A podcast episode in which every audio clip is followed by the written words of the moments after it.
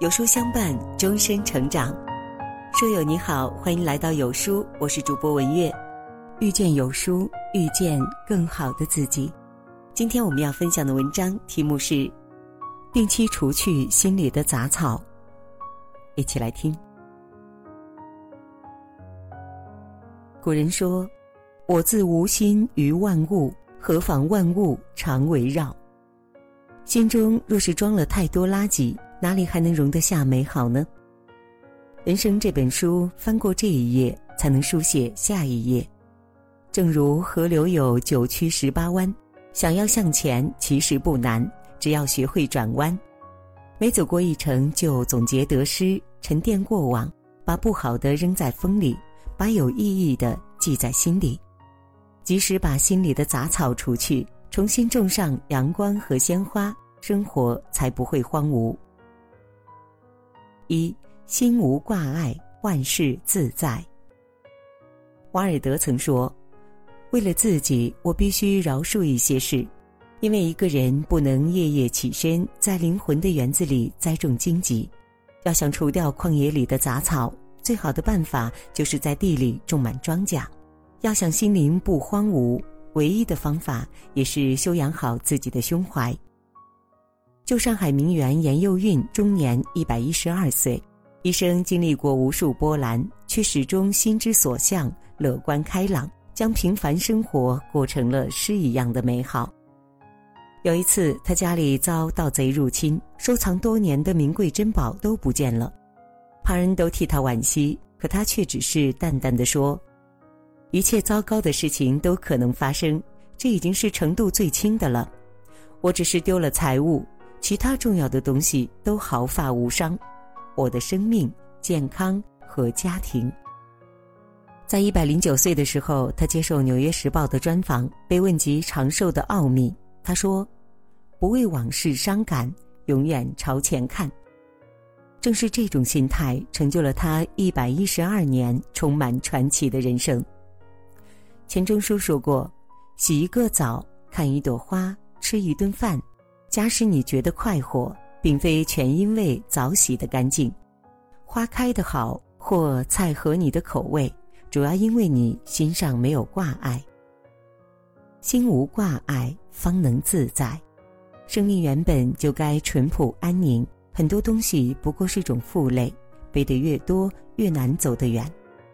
对于大多数人来说，生活就是不可抵御之洪流，但只要希望。温暖、善良依然存在于我们身边，只要你依旧热爱生活，生活就会对你有所馈赠。人间失格里说，在所谓的人世间摸爬滚打至今，我唯一愿意视为真理的，就只有一句话：一切都会过去的。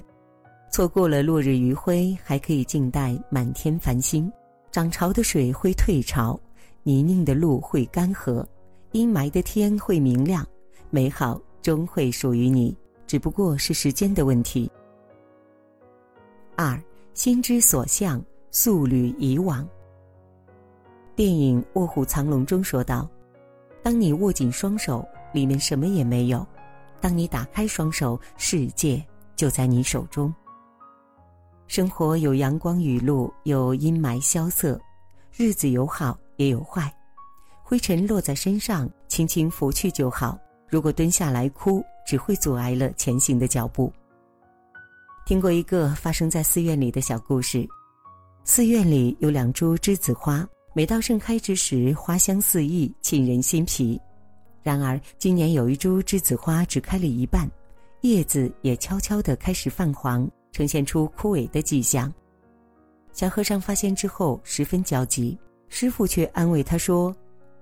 没事儿的，可以救活。去拿一把剪刀过来。但是小和尚一听要拿剪刀，十分不情愿。这栀子花可是他花了很多心血的宝贝，他不舍得剪掉它的枝丫。见他执迷不悟，师傅便和他解释了其中的缘由。原来开花的时候需要足够的营养，而多余的枝条会吸收部分的营养。那这时候如果不把多余的枝条剪掉，过不了几天，花就会因为营养跟不上而枯萎死掉。师傅弯下腰拨弄着枝条，对小和尚说：“你看，这些都是多余的，剪掉便是。”果然，几天之后，泛黄的叶子又开始慢慢变绿，仅存的几根枝条上，花朵也相继绽放了。其实，生活中的很多烦恼都源于不懂取舍，有舍方有得，不舍则不得。人生其实就像种花一样，修剪掉多余的枝丫，才能更加繁茂。懂得取舍，最后修剪出来的花枝，就是你想要的人生的样子。正所谓人生烦恼三千，一舍解千愁。沉淀便是舍取，舍取则是为了更好的沉淀。一辈子是由无数个昨天组成的，背着昨天追赶明天，会累坏了每一个当下。无论昨天发生多么糟糕的事，都不应该影响今天的心情。三，让心清零，空杯以对。生命刚开始的时候，就像一个空杯，人生不过是往杯子里放东西的过程。但杯子总有满的时候，当人生的水杯满了，不如将人生水杯中的痛苦和悲伤、失落和不安悉数倒出，让心归零，以空杯心态对待余后的人生。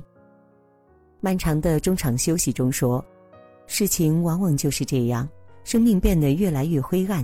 直到我们以为所有的光都离我们而去，然而光还在，一直都在。只要我们把门打开一条缝，光就会涌进来。两个坐在一起的朋友聊天，其中一个问：“明天天气预报如何？”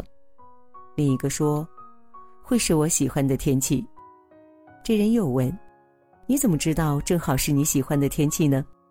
那位朋友说。我发现环境不是经常能如我意，所以我便学习欢喜的去面对我所遇到的一切。因此，明天天气一定是我喜欢的。不让心囿于一方天地，是最该有的生活态度。只有敢于将不如逐出内心的人，才能有勇气继续去探索生命的美好。正如作家白落梅所说。平和之人，纵使经历沧海桑田，也会安然无恙；敏感之人，遭遇一点风声，也会千疮百孔。这就是人与人的差别，眼界与心境的差别。我们的人生未必光芒万丈，也要始终温暖有光。余生，愿你能抖落肩上的灰尘，洗刷掉心中的阴霾，心中的热忱不减。灵魂的净土犹在。